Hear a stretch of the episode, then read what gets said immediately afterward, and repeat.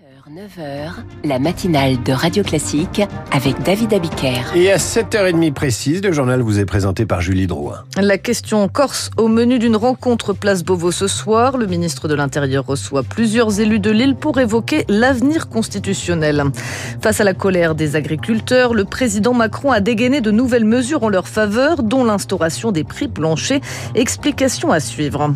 L'inquiétude enfin dans la bande de Gaza après la promesse d'une opération militaire sur Rafah les forces israéliennes évoquent un plan pour évacuer les civils. Et on en reparlera après le journal avec l'écho du monde. Le fossé se creuse entre Israël et les États-Unis.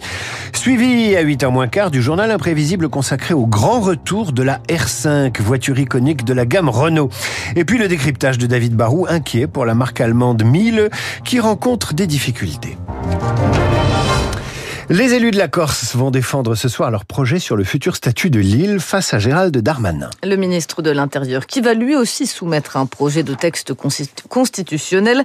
Le sujet compliqué fait l'objet de nombreuses discussions depuis des mois, mais une vingtaine d'élus corses de différentes tendances politiques se sont accordés vendredi après 10 heures de débat sur un texte commun concernant Diane Berger, le projet d'autonomie de l'île. Le président du conseil exécutif de Corse, Gilles Simeoni, veut croire que l'île n'a jamais été aussi proche de son autonomie. Le texte comporte une série de propositions validées à l'unanimité par les participants de la réunion de vendredi, dont Michel Castellani, député du parti FEMU à Corsica. Il proclame d'abord l'existence euh, d'une communauté euh, linguistique liée par son histoire, par son attachement à sa terre. Il le fait de proclamer que nous avons droit à une préservation particulière de relations avec euh, notre foncier, notre terre. Et puis aussi euh, que nous avons le droit de promouvoir notre langue historique qui est la nôtre. Parmi les autres propositions défendues par une majorité d'élus corses, la création d'un pouvoir législatif propre à l'île. Nous, nous considérons que le pouvoir législatif fait partie du, du deal. Qu'il y ait un contrôle, c'est logique, il y a un conseil constitutionnel et le conseil d'État qui font leur boulot euh, il n'est pas question de, de voter n'importe quoi. Les autonomistes corses citent le cas de la Polynésie française et de la Nouvelle-Calédonie, des territoires d'outre-mer dont les assemblées peuvent voter ce que l'on nomme des lois du pays. Encore un mot de la Corse. La Commission européenne a annoncé avoir ouvert une enquête approfondie sur les aides d'État accordées donc par la France à deux entreprises de transport maritime desservant la Corse, les sociétés Corsica Linea et la Méridionale. Vous écoutez le journal de Radio Classique, il est 7h32. Après un week-end très politique, le salon de l'agriculture va se poursuivre de façon plus apaisée. Oui, le président Emmanuel Macron a donné rendez-vous aux agriculteurs dans trois semaines après de nouvelles annonces en leur faveur. La reconnaissance de l'agriculture comme intérêt majeur du pays, la mise en place d'un plan de trésorerie d'urgence et des prix planchers pour protéger les revenus des agriculteurs. Mais cela risque aussi, Zoé Pallier, d'avoir des effets pervers. Pour fixer un prix plancher, chaque filière calcule combien cela coûte en moyenne de produire du lait, des fruits ou de la volaille. Cet indicateur existe déjà, par exemple, pour la viande bovine, mais n'est pas respecté par les acheteurs. L'État doit donc intervenir, assure Raymond Girardi, vice-président du mouvement de défense des exploitants familiaux. Tout le monde sait au mois de mars le prix de revient d'un kilo de tomates et la marge que doit avoir l'agriculteur pour un revenu. Ça doit être défini et ensuite l'État légifère ou fait un arrêté ministériel pour établir ces prix qui doivent être par produit et par saison. Mais si les marchés mondiaux s'effondrent et que l'écart se creuse avec ces prix planchers, cela rendrait l'agriculture française moins compétitive, pointe Jean-Christophe Bureau, professeur à AgroParisTech. Au niveau européen, on a essayé de mettre des prix minimums. Dans la PAC de 1960, l'État achetait des quantités pour garantir ce prix minimum. Ça a créé des productions qui ne trouvaient pas du tout de marché, donc on détruisait des artichauts, des choux-fleurs, et on a mis une vingtaine d'années pour se débarrasser de ce système. Ce prix plancher risque aussi, dans certains cas, de peser sur les négociations et de devenir un prix plafond. Industriels et distributeurs pourraient en faire une référence et refuser systématiquement de payer davantage. Des précisions signées Zoé Pallier. Dans le même temps, la mobilisation au niveau européen reste forte. Des agriculteurs polonais ont déversé cette nuit plus d'une centaine de tonnes de maïs ukrainien à la frontière allemande pour protester contre des prix défiant toute concurrence et plusieurs centaines de traiteurs tracteurs sont attendus ce matin à Bruxelles où les 27 ministres de l'agriculture de l'Union européenne discutent des règles de la politique agricole commune. L'Union européenne pressée aussi d'accroître son aide militaire en Ukraine. La victoire de l'Ukraine dépend de vous, a martelé le président ukrainien hier, alors que sur le terrain, les forces ukrainiennes semblent aujourd'hui sous-équipées pour faire face à la machine de guerre russe. Un appel à l'aide donc, alors que se tient aujourd'hui une conférence internationale de soutien à l'Ukraine à Paris à l'initiative d'Emmanuel Macron.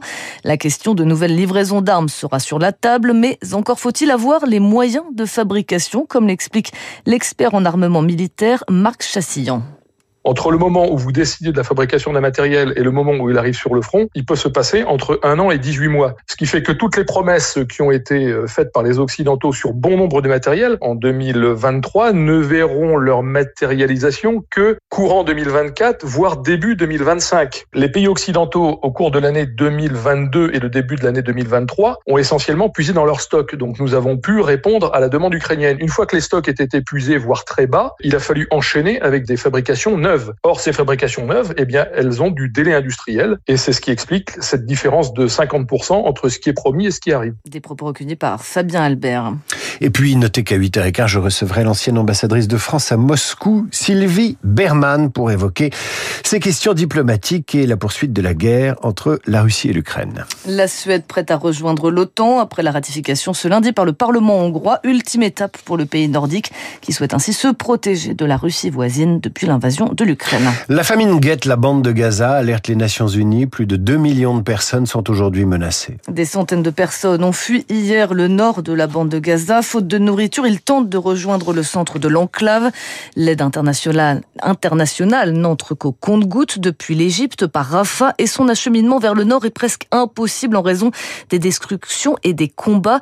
Tandis qu'au sud de Gaza, Eloïs Weiss, le premier ministre israélien, est toujours déterminé à lancer son offensive sur la ville de Rafah. Mmh, il vient d'annoncer un plan pour évacuer les civils des zones de combat à Rafah. Peu de détails en revanche ont été communiqués, mais ce qu'on sait, c'est que la population devrait aller au nord de la ville, là où, dit Netanyahou, il y a de la place et où les opérations sont terminées. Pas question en fait de, renoncer à une offensive tant que le Hamas n'est pas entièrement détruit, et cela en dépit euh, du nombre de réfugiés entassés dans la ville, plus d'un million et demi, et en dépit aussi des négociations en cours. Des représentants euh, d'Israël, des États-Unis, d'Égypte ou encore du Qatar étaient réunis à Paris ce week-end. Ils seraient parvenus à un terrain d'entente. On parle là d'un cessez-le-feu temporaire contre la libération des otages. Mais peu importe l'accord, si une trêve était conclue, l'offensive sur Rafah ne serait que retardée, promet, promet Netanyahou sur la chaîne américaine CBS hier.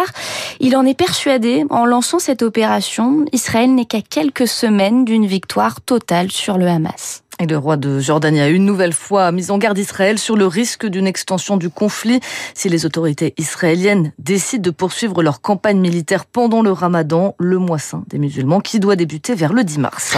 C'est un roman qui va déferler sur la France ce mardi, révélé par La Vérité sur l'affaire Harry Kéber.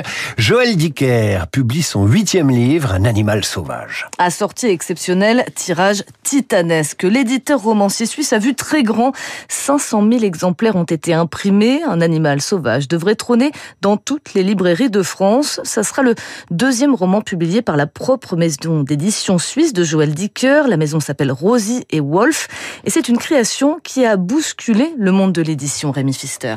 C'est en 2022 que Rosian Wolf voit le jour. Joël Dicker s'entoure d'une dizaine de proches collaborateurs, pas plus, et rachète les droits d'auteur de ses six précédents livres à sa maison d'édition de Fallois pour plusieurs millions d'euros.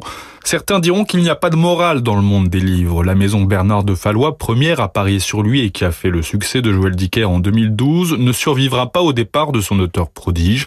D'autres diront qu'il y a une logique. Bernard de Fallois ne souhaitait pas que sa petite maison lui survive et sa mort en janvier 2018, à l'âge de 91 ans, avait changé la donne pour Joël Dicker. Il avait toujours clamé son attachement à cet homme qui avait eu le coup de pour son livre et lui avait donné sa chance. Devenu dans la foulée l'auteur le plus vendu dans le monde avec 20 millions de lecteurs, il ne restait plus qu'à Joël Dicker de tenter un nouveau modèle économique en éditant lui-même l'intégralité de ses romans, mais pas que. Il y a quelques mois, un romancier de polar suisse lui aussi, Nicolas Feuz, est venu fleurir le catalogue de Rosiane Wolf.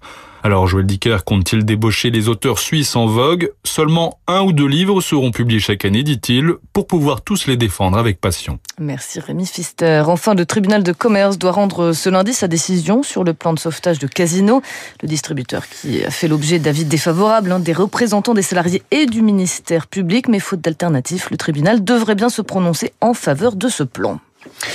Julie, je vous donne rendez-vous à 8h30 pour le rappel des titres. À suivre, l'écho du monde, Washington et Tel Aviv ont du mal à s'accorder sur les modalités d'un cessez-le-feu à Gaza.